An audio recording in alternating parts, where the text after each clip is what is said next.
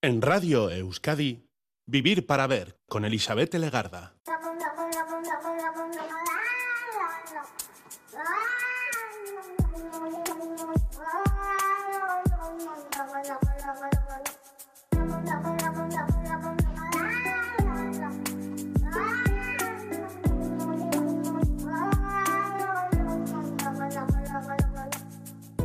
Gabón, bienvenida, bienvenido a esta edición de Vivir para Ver en Radio Euskadi. Estamos en los primeros minutos del día 9 de enero, saludamos este nuevo día. Y este día es un buen día como otro cualquiera para conversar sobre un tema muy presente en nuestras vidas, la arquitectura. La arquitectura en su definición dicen que es un arte, es el arte y la técnica de proyectar, diseñar y construir modificando el hábitat humano, estudiando la estética, el buen uso y la función de los espacios ya sean arquitectónicos, urbanos o incluso de paisaje. Dicen que esta manera de entender y modificar nuestros entornos nació allá por la prehistoria, durante el Neolítico, cuando tuvieron que desarrollar viviendas estables y recintos para ceremonias en los asentamientos que surgieron al cambiar eh, de modo de vida una vida mucho más sedentaria por los cultivos agrícolas poco a poco así, año a año, siglo tras siglo, hasta la actualidad, hasta el siglo XXI, cambiando de materiales, de estéticas, de técnicas, de proyectos, de usos, arquitecturas, por ejemplo, para el cine. ¿Qué os parecen? Los cines, esas salas de cine para disfrutar y dejar volar nuestra imaginación. Pues los cines de Bilbao eh, tienen su propia exposición, Arquitecturas para el Cine en Bilbao. Ese es el nombre de una exposición más que interesante, comisionada por nuestro invitado Bernardo García de la Torre. Él es arquitecto y ha preparado un espacio muy interesante lleno de otros espacios, porque además de su interés por el cine, las películas y las sonoridades, nos demuestra que todo es historia y ha quedado incluso en nuestra memoria. Bernardo nos demuestra que el espacio de proyección de las películas es más que determinante para gozar de una buena película, una buena proyección y acordarnos de ella. La muestra que en la actualidad se encuentra en la sala Ondare de Bilbao contiene paneles informativos, tiene también imágenes, documentación, maquetas, historia y muchas historias. Es un recorrido de algunas de las salas de cine más representativas de la villa desde el principio hasta la actualidad prácticamente. Así que hoy hablamos de arquitectura, pero también de parte de la historia de Bilbao que muy bien podríamos extrapolar a otras localidades. Nos preparamos para una interesante conversación, bien alineada con temas musicales, seguro. Bernardo García de la Torre, ¿qué tal? Gaisho Gabón. ¿Qué tal, Gabón? Aquí estamos de nuevo. De nuevo, eh, y además con historias que parecen antiguas, pero es que siempre encontráis el punto de la novedad. ¿eh? ¿Parecen antiguas? No, son antiguas. Sí, son antiguas porque vamos a hablar sobre todo de los locales de proyección de cine que hubo en Bilbao, mm. ¿no? sobre todo a lo largo del, siglo XX. Pero bueno, al final es una actividad audiovisual, ¿no? que, todavía se mantiene eh, en cotas bajas, podemos mm. decir, pero esas, sobre todo esas arquitecturas de, de esas salas de cine, que era la parte más desconocida de esa actividad, es la que hemos intentado mm. rescatar con con este trabajo, este proyecto del que, que vamos a hablar ahora. Bueno, es una exposición que ya está en marcha, vamos a hablar de todo ahora muchísimo, pero como siempre hacemos, después de este mm. pequeño mm, introducción, este saludito, es escuchar y conocerte a ti también desde la parte musical. Eh, todos tenemos una parte musical. Y, aunque hay personas que se vuelven locas eh, eligiéndome las canciones, no sé si a ti te ha costado mucho elegirla o no, porque vamos a empezar ni más ni menos que con Miles Davis. Sí, bueno, lo que he hecho ha sido una cosa muy sencilla, eh, buscar un denominador común con el cine, ah, con las salas de cine, aunque sea de forma indirecta. En algunos casos es más directa y en otras más indirecta. Y en este caso el, denominador común ha sido un, un instrumento. Eh, ¿Tú te atreves a decir, en la época del cine mudo de los primeros años, eh, en los que las películas no tenían sonido, cómo se amenizaba en algunas salas? Con, el piano, ¿no? Con el piano. Era una de las maneras, no había más. Muy bien, aprobado con alto además. Bueno, pues he elegido cuatro canciones en las que el piano es, uno de los instrumentos eh, mm. fundamentales, ¿no? Y aparte de eso, como te digo, algunas de ellas tienen alguna relación más directa. Y empezamos, sí, empezamos muy alto, claro. Empezamos con uno de los discos que los expertos consideran eh, el máximo exponente del jazz ¿no? del siglo XX, que además cambió de alguna forma la historia de este estilo de musical.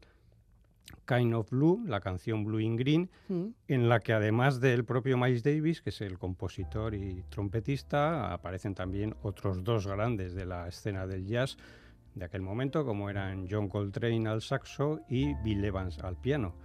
Y bueno, es, podríamos decir, una especie de balada, una canción de ritmo lento que yo Mm. creo que es eh, extraordinaria para introducirnos. Empezar a entrar. Eso es.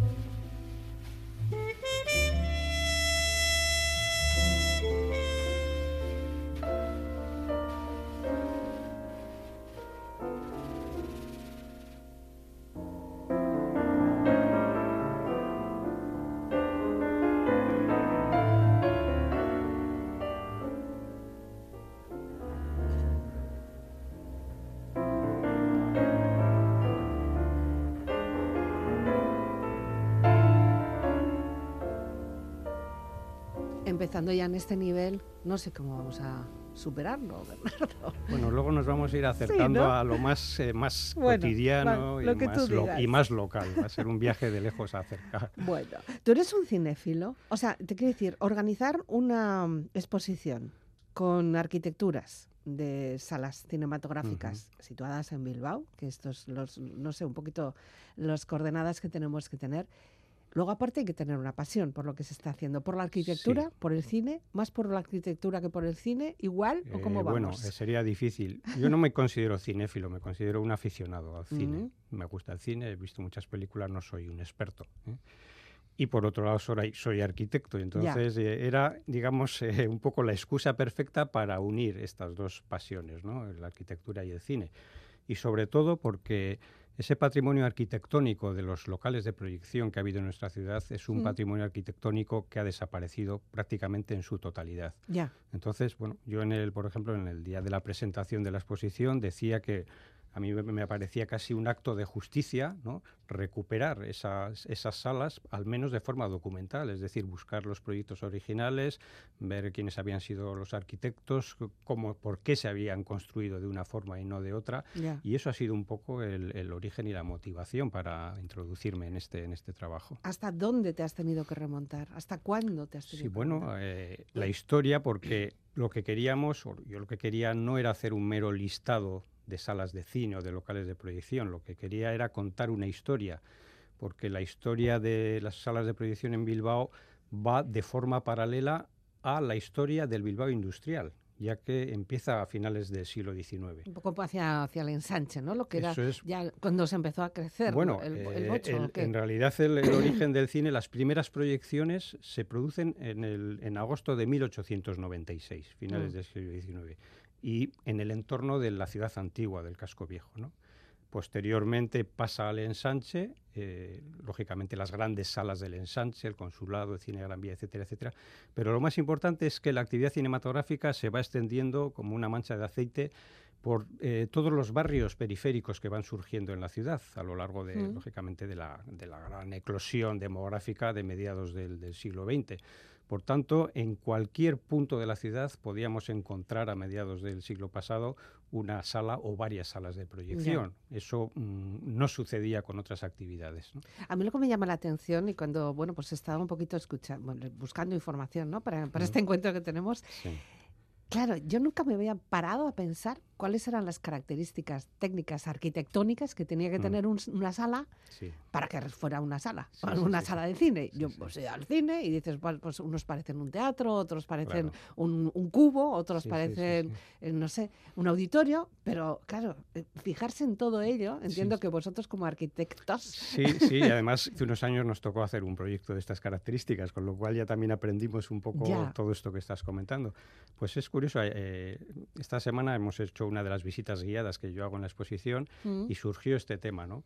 Y yo les decía con algunos de los planos y maquetas que tenemos en la exposición, al final es eh, para un arquitecto el, hacer un proyecto de un cine es como un ejercicio de geometría, ¿no? Porque al final eh, todo se basa en la relación entre dos elementos muy básicos que son el, proyector, la cabina de proyección y la pantalla, ¿no? tiene que haber una relación y que no haya interferencias, ¿no? Y entonces lo que sucedió en Bilbao, curiosamente, es que cuando se empezaron a construir salas de cine expresamente, ¿eh? aunque el cine también se proyectó en los teatros, sin embargo los arquitectos seguían manteniendo esa, digamos, ese tic de local teatral, ¿no? Con sus anfiteatros, sus palcos, etcétera, etcétera, ¿no? Eh, Pero no se ve igual. claro, entonces, entonces, ¿cuál es el problema? Que si tú haces un, un local con el patio y butacas abajo y el anfiteatro superior, mm, eso interesaba a los promotores porque con el anfiteatro se ganaba muchos, muchas localidades, un 60% más de butacas. Pero eso daba problemas para la colocación, por ejemplo, de la cabina de proyección. Parece una cosa como muy tonta, mm. pero en los planos y las maquetas se ve, se ve perfectamente cómo cada arquitecto pues, tenía que resolver ese problema. ¿no? Y luego la visión también de cada local de cada localidad, de cada butaca hacia la pantalla.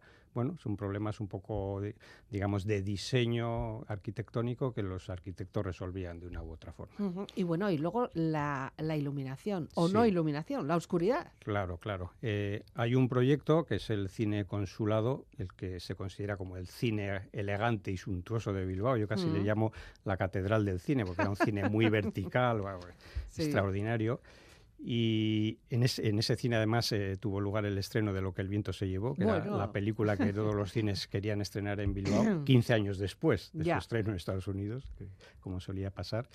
Y ahí se, por primera vez se introduce el tema de la iluminación indirecta, eso que ahora nos gusta tanto de iluminar un espacio, pero mm. que no se vea de dónde proviene la luz, ¿no? que no se vea el foco de luz, ¿no? o las lámparas. Y entonces él hace un secundino Zuazo, que fue el arquitecto de ese proyecto, introduce un techo, digamos, eh, en lamas, como escalonado, mm. y dentro de esos elementos introduce la iluminación, que, que da pues bueno, eso, eh, luz a toda la sala, pero sin que se vea de dónde procede. Bueno, esos, esas cuestiones técnicas, lógicamente, se hmm. fueron incorporando. También. ¿Había arquitectos especialistas en este tipo de construcciones o arquitectos que hacían otros tipo de proyectos de edificios hmm tienen que tener su proyecto también de cine. Forma parte del currículo. Sí, yo más me inclinaría por esta segunda opción. No había especialistas, bueno, en primer lugar, porque cuando se empezaron a construir salas de cine no había tradición, entonces eh, no se sabía, entre comillas, cómo había que construirlas. Y entonces los arquitectos que participan en estos proyectos son los arquitectos locales que trabajaban en Bilbao, o sea, cualquiera que nos podamos mm. imaginar, Ricardo Bastida, Pedro Ispizua, Manuel Galíndez, los grandes arquitectos Mario Camiña y otros, digamos, de mm. menor rango, son los que intervienen en esos proyectos como una tipología más a sus proyectos de viviendas o de palacetes, etcétera, etcétera. Mm. Y, y prácticamente todos los arquitectos locales hicieron algún proyecto de estos y curiosamente Solo un arquitecto foráneo, eh, un arquitecto santanderino, eh, intervino en uno de los cines, en el cine Ízaro, eh, como, como, digamos, un poco como novedad. Ya, además, bueno, casi siempre puede ser un edificio suelto, pero en este caso, ahora que mencionas el Ízaro, mm. está subterráneo sobre encima tiene un, edificio de viviendas sí sí sí por ejemplo los cines del ensanche y eso se ve muy bien en, en las maquetas de la exposición se situaban casi todos ellos en los patios de manzana. ¿eh? Patio de manzana del ensanche, tú accedías desde la calle a, través de una galería por debajo del edificio, por debajo de las viviendas o las oficinas o lo que hubiera, llegabas al patio y ahí era donde se desarrollaba las salas. A diferencia, por ejemplo, de algunos de otros cines de otras zonas, como los cines de los barrios, de Recalde, de Matico, etcétera, donde ahí sí encontramos algunos cines, digamos, eh, con fachada, por decirlo mm, así. Como si fueran teatros. Volumétricos, eso es, eso es. Esa es un poco también una diferencia interesante a nivel tipológico. ¿Y estas, este tipo de construcciones se hacen por encargo? O sea, ¿hay una persona que encarga, yo qué sé, un alcalde o, algún concejal que diga, queremos tener en este barrio un cine, eh, fulanito, eh, proyectame algo. Eran sí, pero eran promotores privados, ah. eran promotores privados. Por eso lo que te comentaba antes de que, claro, exigían... Eh, sacar el mayor número de localidades, de butacas, a esos espacios que muchas veces era más rentable. Los arquitectos se las tenían que componer muchas veces eh, también ajustaban y apretaban los presupuestos, luego estaba también el tema de las normativas municipales, es decir, bueno, el arquitecto, los arquitectos tenían que conjugar ¿no? una especie de cóctel con, con hmm. distintos parámetros para conseguir salir adelante, pero mm, en la mayor parte de los casos con proyectos muy, muy brillantes y muy interesantes. Bueno, una cosa es la parte del espacio, pero luego está toda la parte ornamental. Sí. Que hay algunos que echaron ahí el resto también. Sí, sí, sí. Los, como te decía, en aquella época nosotros hemos recogido también, bueno, he recogido en el proyecto algunas de las crónicas eh, que aparecían en, o bien en los diarios cuando se inauguraban los cines, o bien en la propia publicidad ¿no? de los locales. Y una de las palabras que aparece en ese tipo de locales es el de eh, local suntuoso, oh. ¿no? que quería decir local elegante. elegante. Y ahí, pues sí, los dos, digamos que los dos ejemplos más característicos serían el cine consulado, bueno, con sus tapices eh, granates, sus molduras doradas, etcétera, etcétera, hmm. y el cine Gran Vía, ¿no? que también era un cine un poco de esas, de esas características, hmm. eh, de menor tamaño, pero cines elegantes y cines de lujo, del ensanche. Pero sin embargo, luego eh, se complementaba con otro tipo de, cines, como fue, por ejemplo, Sí, el cine Capitol. El cine Capitol, aparte de funcional, era un cine vanguardista, moderno, diferente a todos, eh, con una extraordinaria escalera dentro de la sala que conectaba el anfiteatro con el patio y butacas. Y bueno, eh, parecía como una escalera totalmente hollywoodiense. bajabas por ella y te sentías una estrella de cine, o sea, algo extraordinario. Con alfombras incluso. Sí, casi, También. Bueno, más música, si te parece. Tu segunda propuesta musical viene de, en la voz de Esclarecidos. Sí. ¿Ves? Hemos cambiado, aquí hemos dado un golpe de Totalmente, de época, de estilo y de lugar. ¿Y por qué? Bueno, eh, para mí Esclarecidos ha sido un grupo de, los años 90, ¿no? de la música pop española. Un poco minoritario también, ¿eh? Sí, sí minoritario, pero por eso yo creo que ha sido un un grupo que, no tuvo el éxito que se merecía. Quizás por eso, porque no estaba en, ninguna de las modas o mm. tendencias del momento. Pero también esa fue su, gracia, ¿no? Sí, sí, sí, sí. Me parecía sus canciones extraordinarias y la voz de, la cantante de Cristina Giso me parece de las mejores voces que ha habido en el panorama mm. musical español. Y bueno, esta es una canción por amor al comercio en la que el piano también juega un papel muy importante y por eso la he querido introducir también el dolor de cabeza que me protege cada noche, que me nubla la vista y me quita las ganas de beber, de beber fantasías y recuerdos excitantes, y nada más excitante que trabajar en tus caricias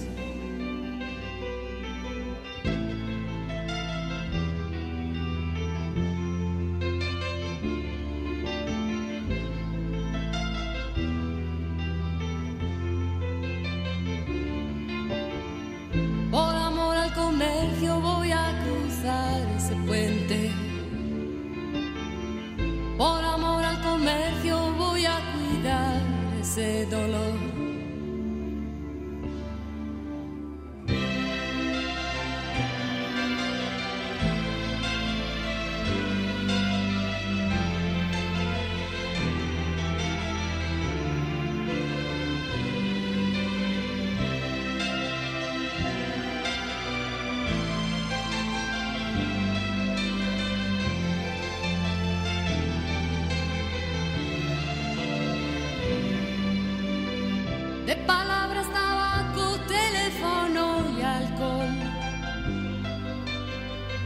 Que me han prohibido mil veces en un mes. Un mes en que te has olvidado de que existo. Y más que existir, lo que hago es campar por ahí.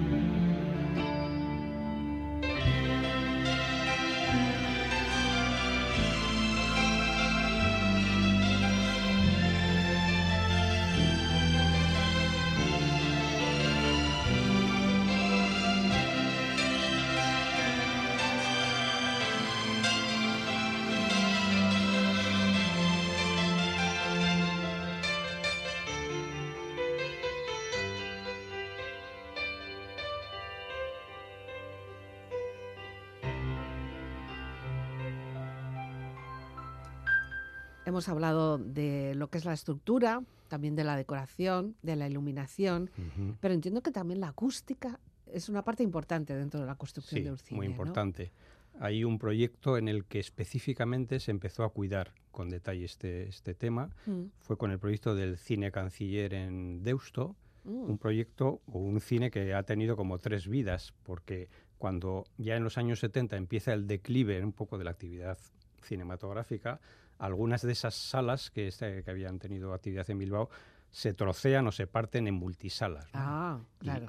entonces el cine canciller pasó a ser los Avenida, los cines Avenida, y posteriormente los cines Renoir. Mm. Bien, pues en ese proyecto del cine canciller, su arquitecto Hilario Imaz, por primera vez hace un estudio acústico de las condiciones acústicas de la sala a través de un sistema que venía de Francia, unos cálculos numéricos y geométricos, eh, en el que intervienen dos factores. Uno es la geometría de la sala ¿no? Lo que hay, el espacio. que y hay, otra es, son los materiales eh, que, que, Sí. digamos que forran ¿no? el interior de la sala, las paredes, el techo, incluso las propias butacas.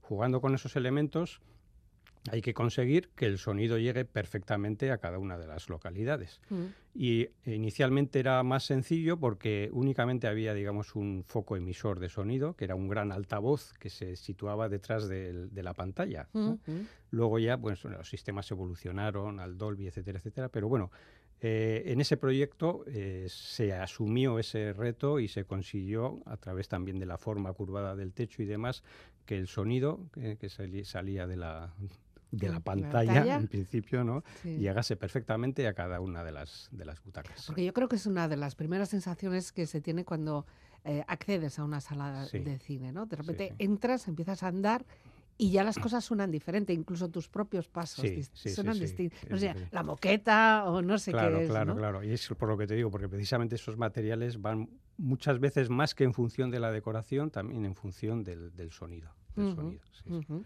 Un sonido que ha ido evolucionando. Cuando Sí. ahora dices eh, el, el Dolby, el Dolby Mm. Cuando llegó, yo creo que la primera sala, no sé si fue la historia, ¿no?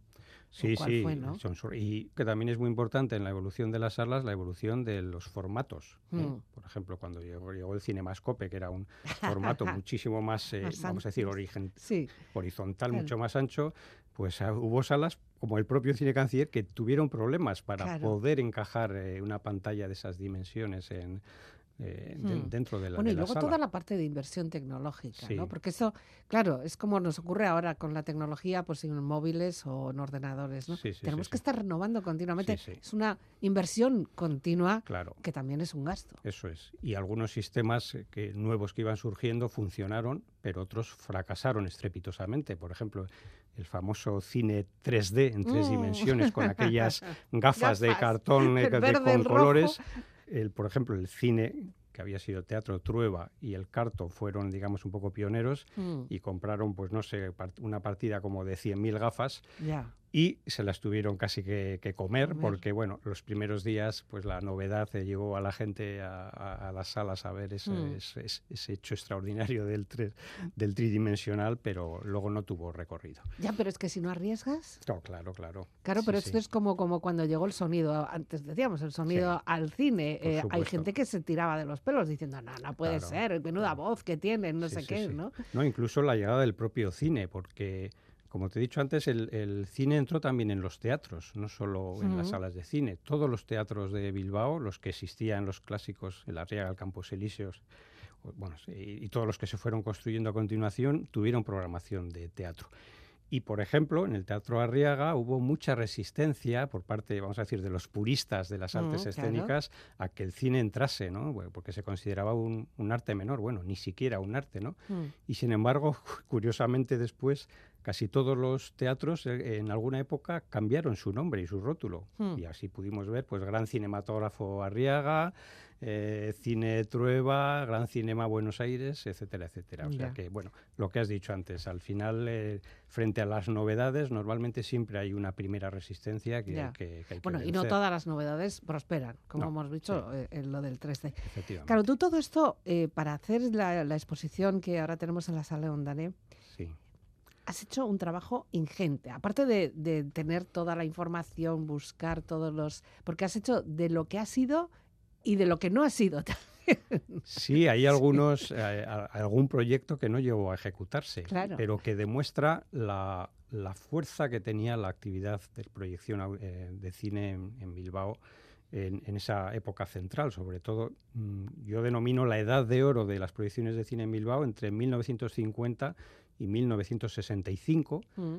Solo 15 años, pero en esos 15 años se abren 40 salas de cine en Bilbao. Es una, una barbaridad, ¿no?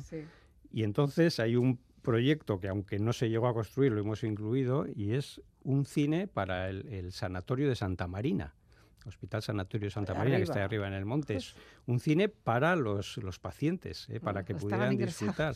Es decir, que hasta ahí llegaba un poco la, la importancia. El cine mm, en esos años centrales del siglo XX fue la actividad de ocio y entretenimiento casi exclusiva y sobre todo prioritaria de los bilbaínos y bilbaínas. Por eso la, oferta, fue tan importante. la oferta televisiva no era tan fuerte, quizá también. no, existía. No existía eh, precisamente, claro, precisamente el declive de la actividad cinematográfica coincide con la llegada de la televisión a mm. los hogares, bueno, de la motorización y de y de mm. la aparición de otras bueno, actividades. Bueno, y ahora con las plataformas, con toda la oferta que tenemos ya. actividades de entretenimiento, pero es que en aquellos años mm, era, era lo que, lo que se demandaba por parte de los, de los ciudadanos de, esta ciudad. Y en esta exposición, vale, tenemos mucha información, habrá paneles, pero es que además hay maquetas. Sí, sí, sí, hemos hecho un Pero qué trabajo más. Es que eh, en el mundo digital en el que estamos, eh, parece que el tema de las maquetas como que ya no tiene vigencia, ¿no? Pero sin embargo... Hay muchas personas a las que les llama muchísimo Pero sin embargo es un elemento que resulta aún muy atractivo, ¿no? Y tener unas maquetas como las que hemos hecho de distintos cines y con distintos formatos y además que nos sirven, me sirven también a mí para explicar ¿no? en las visitas mm. guiadas cómo funcionaban esos cines, es algo que sigue llamando la atención y por eso hemos hecho ese esfuerzo con, bueno, Pero maquetas de las de eh, estudio de arquitectura de toda la vida de Dios. Sí, hay dos tipos de maquetas. y están las maquetas que llamamos volumétricas, ¿no? digamos en, que son en todos eh, todo la maqueta en color blanca, pero con mm. mucho detalle ¿eh? en sección vertical, horizontal, etcétera. Y luego también hemos metido unas pequeñas pinceladas de algunas maquetas, digamos, digamos más realistas, ¿no? Pues, Por hmm. ejemplo, las taquillas del cine consulado, con su mármol mm. negro de marquina, sus, cortinas de terciopelo o las butacas, del, Salón San Vicente, que eran unas butacas preciosas en madera con un tapizado verde, también las hemos reproducido. Y mm. bueno, eh, pequeños, pequeños eh, detalles que yo creo que, que, ayudan a entender lo que ha sido esa historia del cine en Bilbao y, y que también son agradables ¿no? a, la, mm. vista.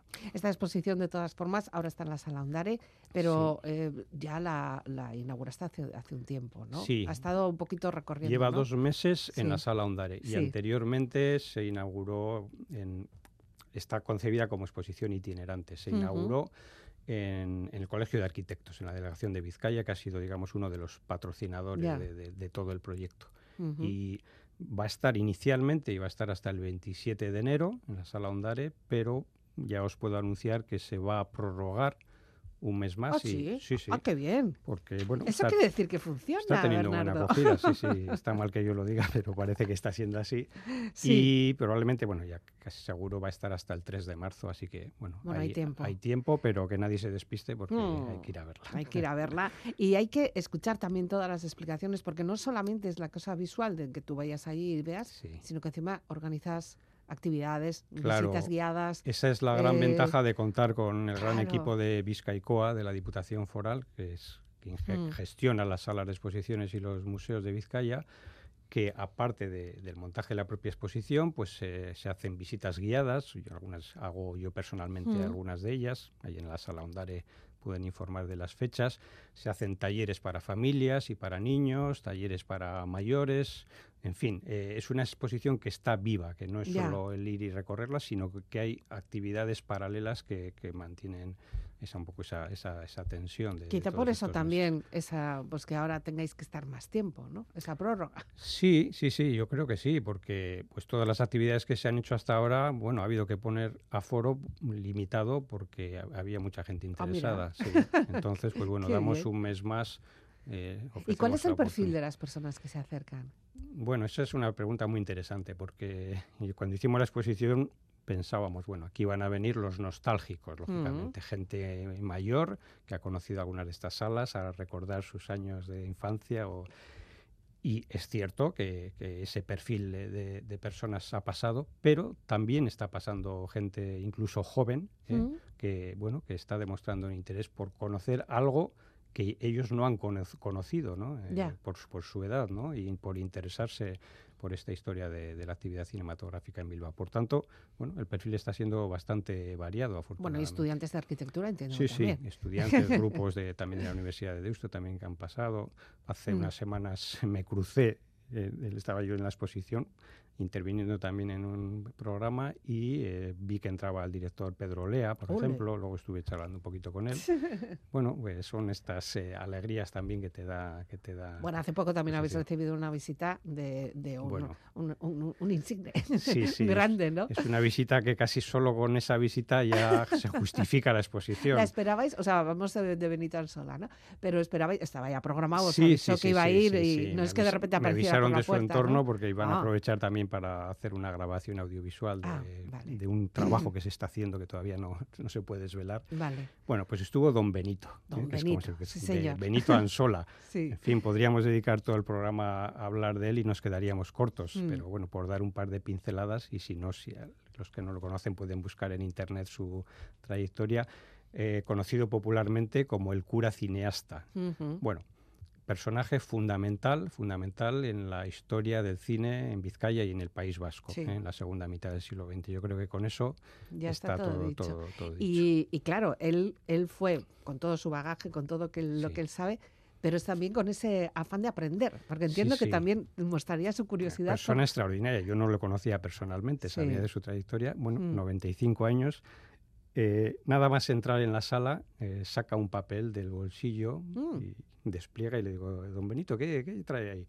Y me dice, bueno, es que he apuntado eh, los cines que, recordaba que había visitado en Bilbao, porque él estuvo en su infancia en mm, Bilbao y fue donde se forjó su, su, afición al cine. Los cines que yo había visitado y algunas de las de los títulos de las películas que había visto o que vi en cada uno de los cines. Oh, yo me quedé alucinado de su, puño y, de su puño y letra. Cine Trueba, pues esta del oeste, esta de no sé qué, esta de cine negro de James Cagney, en el otro tal. Vamos, yo ya alucinaba en, colores, ¿no? Qué memoria, por Dios. Eso es, un poco para demostrar la lucidez y el interés que este hombre todavía bueno, eh, mantiene, ¿no? Y, pues claro, recorrimos la exposición y bueno, pues fue realmente emocionante. Eh, contando sus cosas y preguntando, como dices tú, interesado por aprender y, por saber cosas que a sus 95 años. es fantástico. Bueno, a ver si nos dura. Nosotros también la lucidez, no sé yo. Bueno, un poquito más de música, Bernardo, em, con John Cale ahora. Sí, sí. bien. esta canción y la que va a cerrar el, el ciclo, digamos, eh, tienen una relación directa con dos locales de cine de Bilbao. Y explico por qué. Mm, una de las preguntas que siempre surge en las visitas a las exposiciones, bueno, ¿y de todo esto qué queda? Hmm. Digo, bueno, pues espacios reconocibles y con una actividad más o menos de, relacionada con las artes escénicas quedan dos espacios. Eh, la sala BBK, que en realidad era el cine Gran Vía, reconvertido, y el Café Anchoquia, que ahora es restaurante de día y sala de conciertos de noche, que era el Salón San Vicente, uno de los mm. salones cinematográficos parroquiales de, aquellos años, que además fue donde surgió el Cine Club FAS, por ejemplo, un salón mítico. Mm. Bien, pues estas dos canciones, como digo, tienen relación con esos dos locales. Esta canción de John Cale, eh, que fue, bueno, eh, junto con Lou Reed, componente de la Velvet Underground y que luego ya tuvo su carrera en solitario, la interpretó en la sala BBK, ah. poco después de, abrirse, en uno de esos eh, ciclos que hubo de a grandes eh, monstruos de la música. Y además eh, pertenece a la banda sonora que compuso él mismo, John Cale, de la película Antártida, una película española no muy conocida, mm. pero bueno, en la que él intervino en, este, como compositor. Entonces, pues bueno, esta canción pertenece a esa película y yo la pude escuchar en directo en, la sala BBK casi recién inaugurada. Pues Así que vamos con ella. The paranoid great movie queen sits idly fully armed. The powder and mascara there, a warning light for charm. We see her every movie night, strong against the weak. Lines come out and struggle with the empty voice that speaks. that speaks.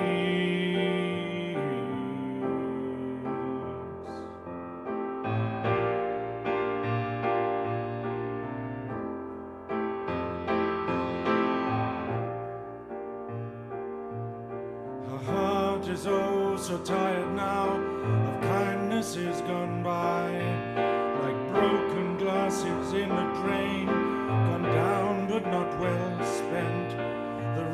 from Barbary to here, she stole and sold right back.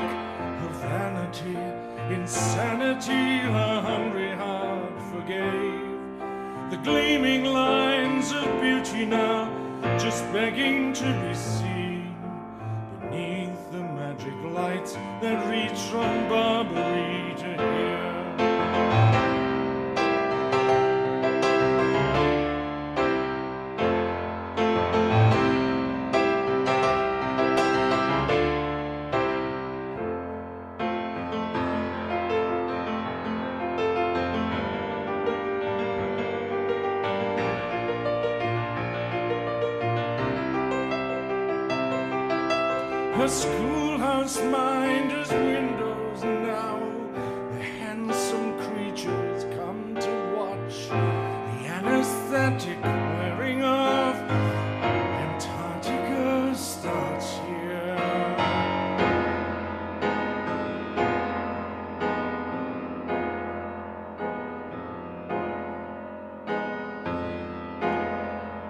Podríamos estar hablando de cines, de arquitecturas de cine, de, de incluso bandas sonoras contigo largo. Pero es que además, eh, es que tu, tu, pasión por la arquitectura, tu pasión por el conocimiento, por la investigación es inmenso. Eh, es increíble, o sea, aparte de lo que tú puedas estar trabajando, toda la labor de, investigación que, realizas, bueno, o realizáis en vuestro gabinete, ¿no? En vuestro estudio de arquitectura, es tremendo. No tenéis tanto de sí, tanto de sí en nuestro entorno. Eh, lo que ocurre es que mm, tanto yo como mi hermano mm, eh, Pachi, con el que he colaborado y hemos tenido una trayectoria juntos eh, durante muchos años, desde el principio de nuestra trayectoria profesional, digamos, estándar ¿no? de arquitectos, de hacer proyectos y demás, mm. siempre eh, tuvimos esa trayectoria o esa actividad en paralelo de investigación y divulgación, como que era algo que nos equilibraba un poco la balanza, ¿no? Porque a veces, pues bueno, la actividad de arquitecto de la construcción y demás es una actividad bastante estresante y esta otra pues nos daba otras satisfacciones, ¿no? No nos daba de comer, o casi nunca nos ha dado de comer, pero nos daba esas otras satisfacciones. Entonces ha sido una actividad que siempre eh, hemos llevado en paralelo. Y sobre todo con, una, con un objetivo muy claro, es decir, investigar y divulgar para la gente de la calle. Es decir, no trabajos eh, de consumo interno, pues no sé, para el colectivo de arquitectos o solo para el colectivo de arquitectos, sino para todo el mundo que pueda estar interesado. Y nos hemos ido dando cuenta a lo largo de los años de que hay mucha gente interesada, mucha más. Pero es que yo creo que, no solamente hay gente interesada, sino que hay gente que no sabe que está interesada, pero en cuanto os conoce o conoce algo de vuestro trabajo, dice, pues me interesa. Claro, el problema es dar con los formatos adecuados. Claro. Es decir, pues no les puede, no les puedes dar un tocho de 500 páginas, hmm. pero si le haces una visita guiada, eh, si le das una charla, una exposición, como estamos hmm. comentando, si le haces unos vídeos, ahora estoy metido también en, el, eh, dicen que soy youtuber, bueno, yo no me considero con perfil de youtuber, bueno, pero, tienes pero un tengo un canal en ah, YouTube, ah, Arquitectura, entonces si le das pues eso, unos pequeños vídeos de 10-15 minutos que pueden ver en su casa, etcétera, etcétera, pues mm. es eso, es buscar en los formatos y los lenguajes sencillos y sin tecnicismos y yo creo que eso la, gente lo agradece y bueno y se ve un poco en la, en mm. la interacción ¿no? que hay. Hombre, muchas veces recordando cosas que ya no existen o que fueron o que pudieron haber sido, pero otras veces explicando lo que tenemos en nuestras calles, en nuestros edificios y, que no nos fijamos en ello para nada. Es cierto que, claro, nuestra ciudad de Bilbao pues ha mejorado mucho en estos últimos años a nivel de rehabilitación de edificios, de limpieza, mm. etcétera, etcétera y ahora se puede ya ir mirando para arriba cuando hmm. vas por la calle, ¿no? Porque pues, realmente hay fachadas y hay edificios y espacios interesantes. Bueno, eso también ha ayudado a que, a que el interés haya ido eh, increciendo en, hmm. en, estos años, pues bueno, por el patrimonio arquitectónico y urbanístico de, la ciudad. Hmm. Bueno, y luego presentarlo de una manera amable. Claro. eh, didáctica incluso, porque Sí. hay mucha información, o sea, se Sí. aprende, no es simplemente una Sí, cuestión sí. turística de un free tour, no, no, Claro. es que hay mucho, mucha enjundia en lo Sí, que sí, sí. contáis. Hombre, yo, este, no sé, no está bien que yo lo diga, pero yo sé que muchos de, de las agencias de turismo y, y guías ¿no? de, de turismo que hay en Bilbao eh, se nutren mm, también de nuestros trabajos y, precisamente también para eso lo hacemos, ¿no? Porque muchas veces eh, con nuestros trabajos lo que hacemos también es eh, desmentir o desmontar leyendas urbanas que muchas veces igual se van creando. Bueno, Mm. pues esto del copia y pega, ¿no? Alguien Mm. pone una cosa en internet y al final todo el mundo se lo acaba todos, creyendo, sí. ¿no? Bueno, también de vez en cuando toca llamar un poco la atención sobre estas cuestiones, pero lo que hacemos es eso, de ofrecer material para que todo el mundo pueda utilizarlo en la medida que, que- que pueda, que quiera disponer de ello. ¿no? Ujú. Sí, Y sí. ahora mismo, aparte de esto del cine, que ya para ti ya está superado, entiendo. Bueno, eh, todavía, todavía, Todavía no. todavía estoy Todavía te metido en sorprende. ello. Sí, sí, sí. No, me imagino que me querrás preguntar por Sí, otros... no sé si tenéis, claro, porque entiendo que tu cartera tiene que estar llena de proyectos o de cosas que, que- se te cruzan o comentarios que te puede hacer una persona. Sí, Hay muchas veces que una cosa trae a la otra, que se suele Ah, decir, no, ¿no? sí, sí. Yo, por ejemplo, la introducción en el mundo de YouTube con el canal fue por una sugerencia externa. No Mm. fue, bueno, yo nunca pensé.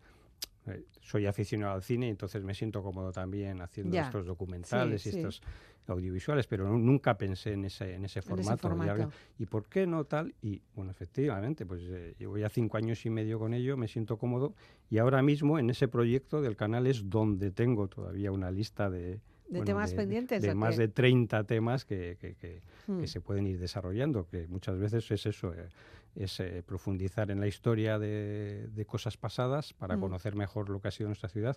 En otras es también eh, presentar eh, noticias de proyectos Mm. actuales para que también la gente pueda dar su opinión. A veces se crean pues, Ya. ciertas polémicas. Sé que, por ejemplo, eh, toda la parte de- del Termibus, eh, Sí. eso ha sido como una auténtica revolución también arquitectónica, Sí, social, sí. política, y ha habido mucho que- de lo que ni siquiera nos hemos enterado. Pero Claro. bueno, ahí está, ahí es, es ot- otro filón, ¿no? Sí, sí, entonces es ofrecer un foro para que la gente también pueda Ah. preguntar o pueda expresar su opinión o su malestar incluso, aunque bueno, Sí, porque tenemos grandes, grandes proyectos también arquitectónicos todavía, ya superado la época del Guggenheim, superada Sí. la época del Termibus, que también fue una auténtica locura.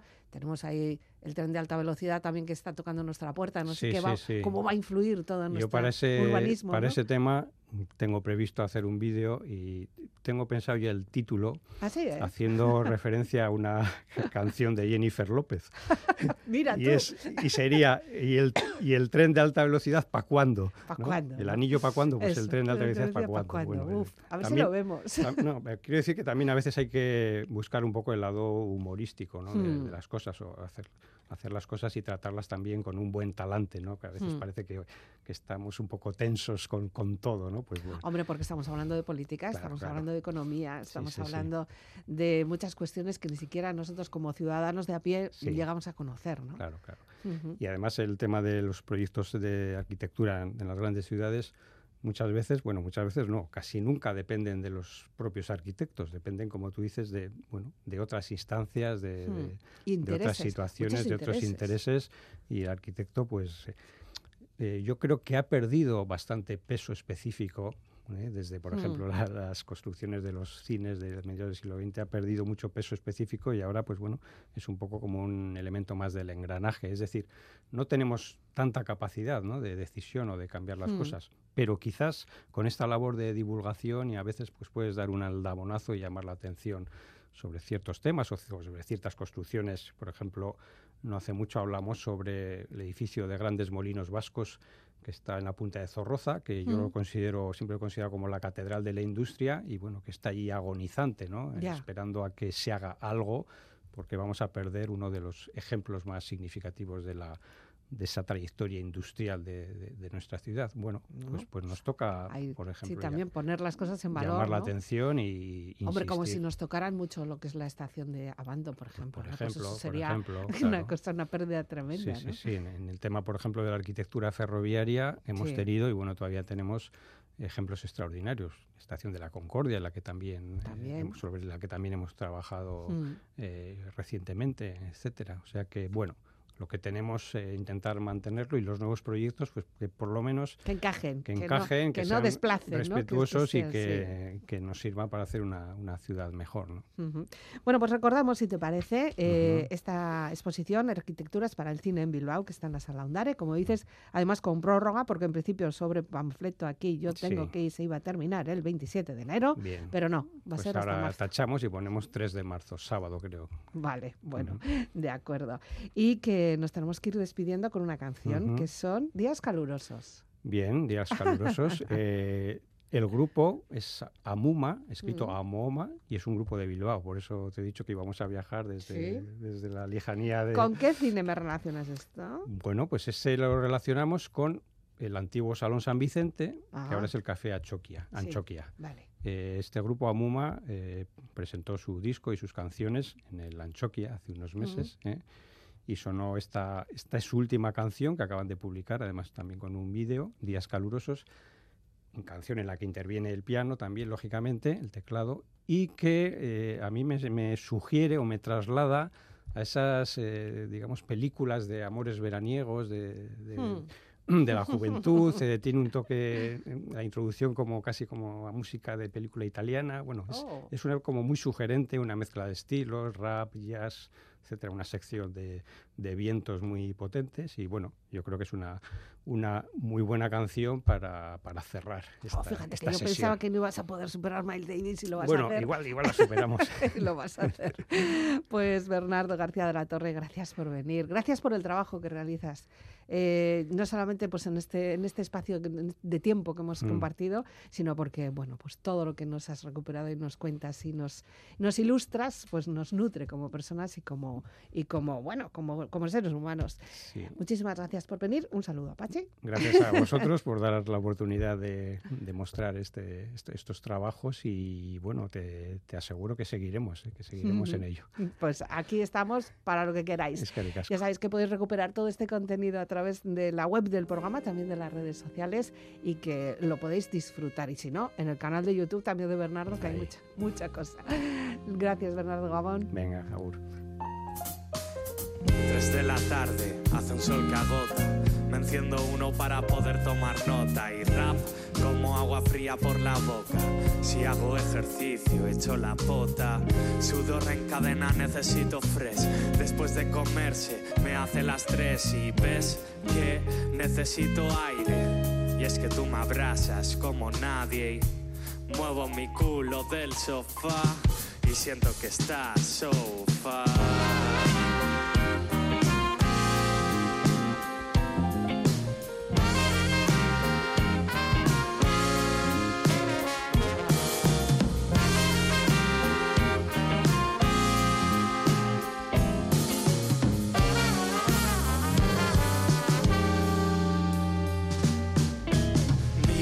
Foto a ver si me hace una señal. Te imagino en parajes de Marbella.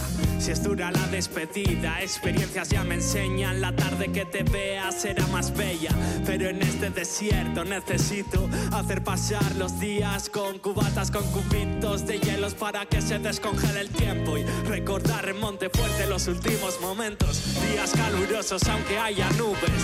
En tu ausencia todos los días toca lunes. Días calurosos cuando sale sol, perfecto para escribirte otra canción y días calurosos aunque haya nubes. En tu ausencia todos los días toca lunes, días calurosos cuando sale el sol, viajando a las 3 desde mi habitación.